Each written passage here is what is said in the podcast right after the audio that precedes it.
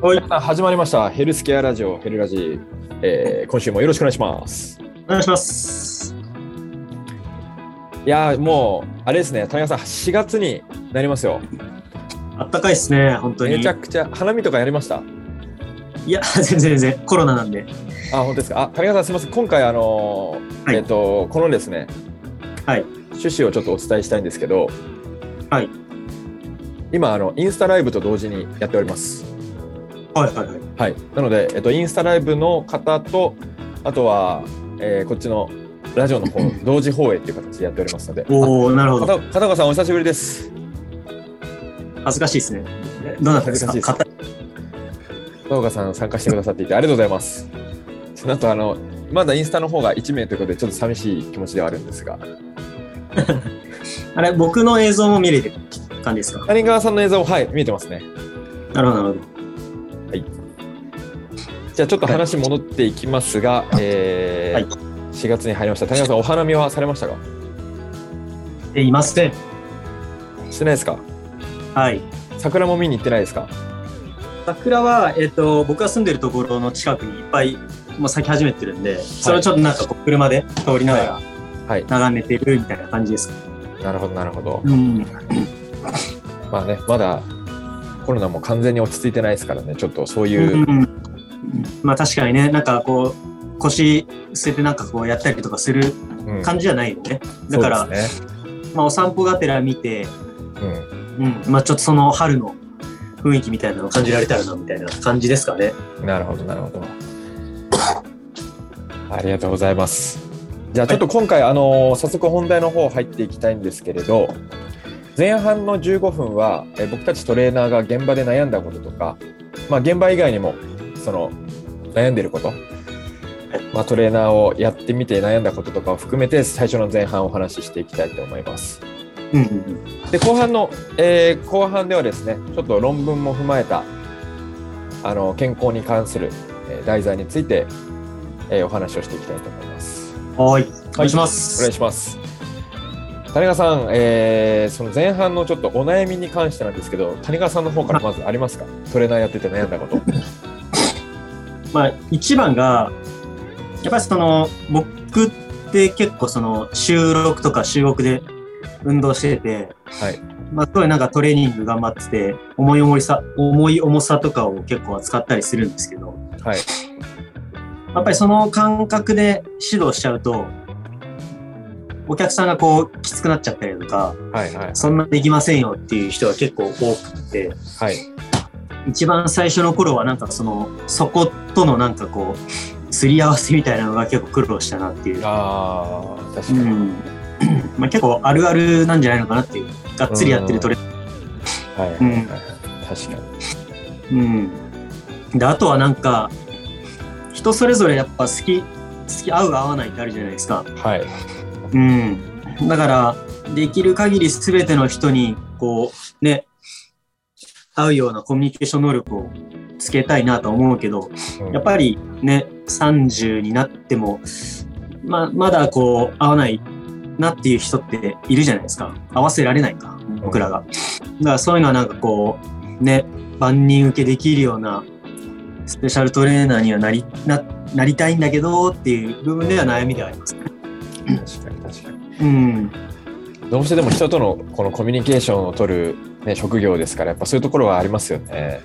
うんまあだからいろんな趣味を持って、うん、ね、いろんな人にこう、お話できるような感じで勉強はしてますけど。うーんうん。確かに。そうですよね趣味を持たないと、ね、なかなか話が通じ通じない時もありますもんね。うん。そうだね。山内さんはありますか？僕はそうですね悩みまああのこれも業界あるあるなのかもしれないですけどはい。こう僕たちのなんなんて言うんだろうなこうやっぱ学び続けない悩みではないのかもしれないですけど学び続けないとうん置いていかれるというか、うんうんうん。やっぱりちょっとでもそのなんか勉強から遠ざかっちゃったりとか、うんそのトレーナーっていう業界のねいわゆるいろいろな分野をこう退いて他のところに行っちゃうとなんかこう自分の提供してるトレーニングの内容だったりとかうんまあ、コミュニケーション一つもそうなのかもしれないですけど、うなんか自信がなくなっていく感じなるほど、なるほど。があってだからこれはもう切っても切れない切れない関係っていうかずっとやっぱり勉強してって自信を持ったものをやっぱお客さんに提供し続けなくちゃいけないんだなっていうのはうん。特に僕なんかはね学生時代全く勉強してこなかったタイプなんで。ああ、なんかそれが逆にこう現場に入ってやっぱり圧倒的にこうギャップを感じたんですよなんか。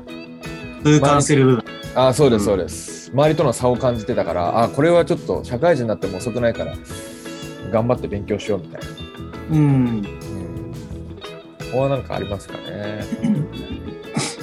がその、武井壮さん、いるです芸能人の。はい、あの人がなんかその言ってたのが、1ヶ月死ぬ気で勉強すれば、他の周りの人よりも圧倒的に知識量がつくから、うん。うんうんみたいな話をしてて。あうん。まあだから、なんいろんなものになんか興味を持って、ー1ヶ月死ぬ気でやれば、うん。うんね、まあその分ね、その足りない部分っていうのを補えるのかなと思うから、そうですね。まあ日々勉強ですよね。いや本当そうですよね、うん。まあ、あとはあれかなトレーナージムとかってやっぱり俺はなんですけど、はい。あんまりなんだろうなあの結構トレーナーさんって独特な人が多いじゃないですかうん。なんかこう個性が強いっていうかまあそうだね。それぞれ個性ありますよね。ありますよねだからそれはそれでいいんだけどなんか僕はそれが結構そのそういう人たちの中に入っていくのが苦手でえだからー、意外です。そうなんですよだからなんかその群れでこう一緒に働くっていうのが無理なんだなって最近めちゃくちゃ感じですよねあ、一人で働いてた方が気が楽。あそうそうそうそうそうそうそうそうまあ確かにあるかもしれないですね、それ。ありますよね今、フリ去年の冬ぐらいからフリーランスになりましたけど、めちゃめちゃ楽ですけどね。そうですよねもうめちゃめちゃ楽しい。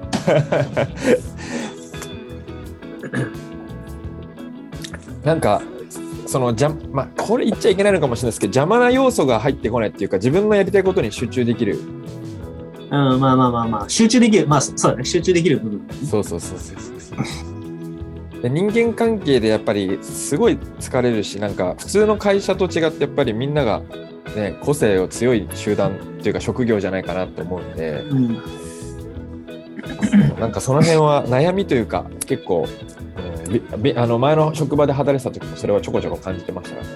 うん。やっぱりなんかその健康の部分、多分ヘルスケアのラジオなんで、健康の部分で紐づけるのであれば、やっぱりその食事とか運動とか休養部分の他に、やっぱり僕はあのメンタル面での健康ってすごい大事だなと思ってて、はいはい。やっぱりなんか職場の人間関係のストレスで、おなんかこうね、トレーナーさんがこうストレスを感じてしまって、そのことでなんかお客さんにいいセッションを提供できないってこともあり得るじゃないですか。うんうんうん。まあだから、まあその部分であってもやっぱトレーナーさんもね、健康でないといけないかなとは思うんで、ぱそういう選択肢っていうのは大事なのかなと思いますけどね。うんうんうん。そうですよね。そこら辺は自らがね、やっぱり心身ともに健康じゃないと。いや、その通りですよ。なるほど。じゃあ、ちょっと田中さん、あの悩みっていうところから、あのーまあ、健康にあ、トレーナーに関して紐づけて、学生さんもやっぱりトレーナーを目指したいっていう方はいるじゃないですか。はい。そういった方が、例えばフリーランスの道をやっていくのか、もしくは、はい。ちゃんと会社に入ってからやるべきなのか、うんで最後3つ目会社に入ってから独立するべきなのかどどれが一番いいと思います？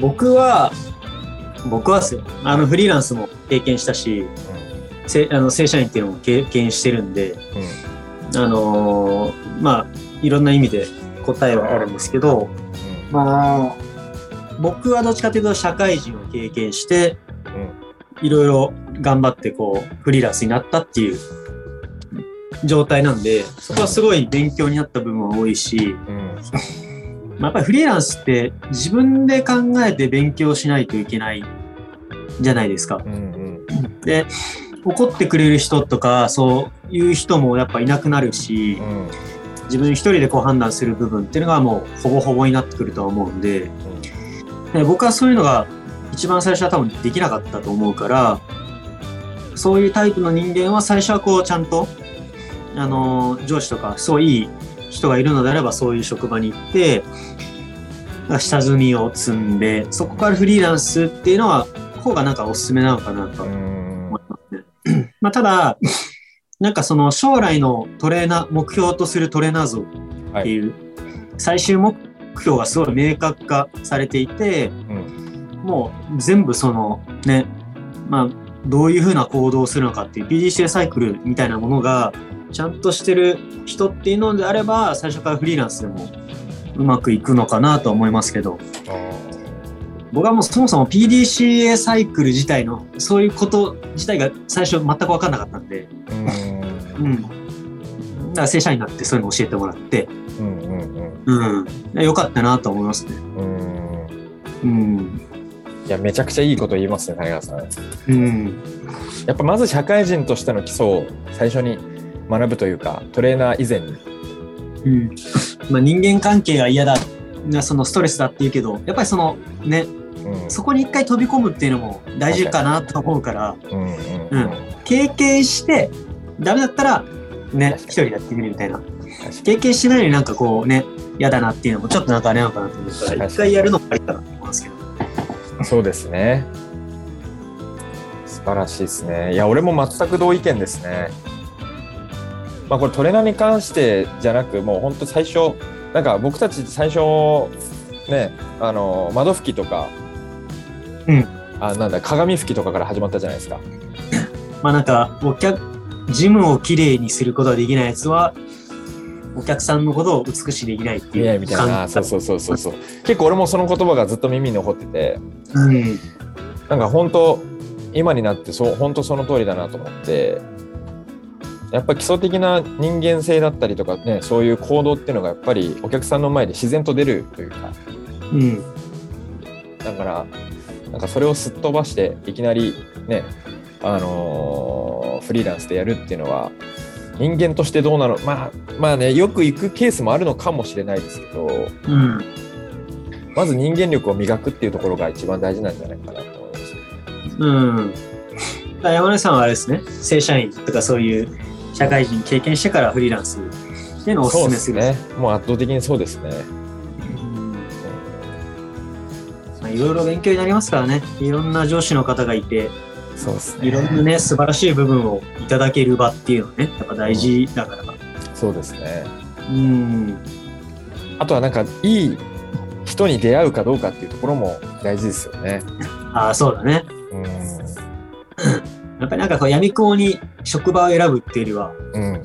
うん、そこにどういう人がいるのかっていうのは本当大事ですよめね。ちゃくちゃ大事だと思います。うんあと僕たちの場合はね、もう本当に幸いなことに、僕と谷川さんは、あの、ね、同じ専門学校を卒業して一緒の職場にいたっていうのは、なんか悩みがある時に帰り道に、こう、うわ、やべえ、金やべえとか、なんかでも頑張ろうぜみたいな励まし合ってたじゃないですか。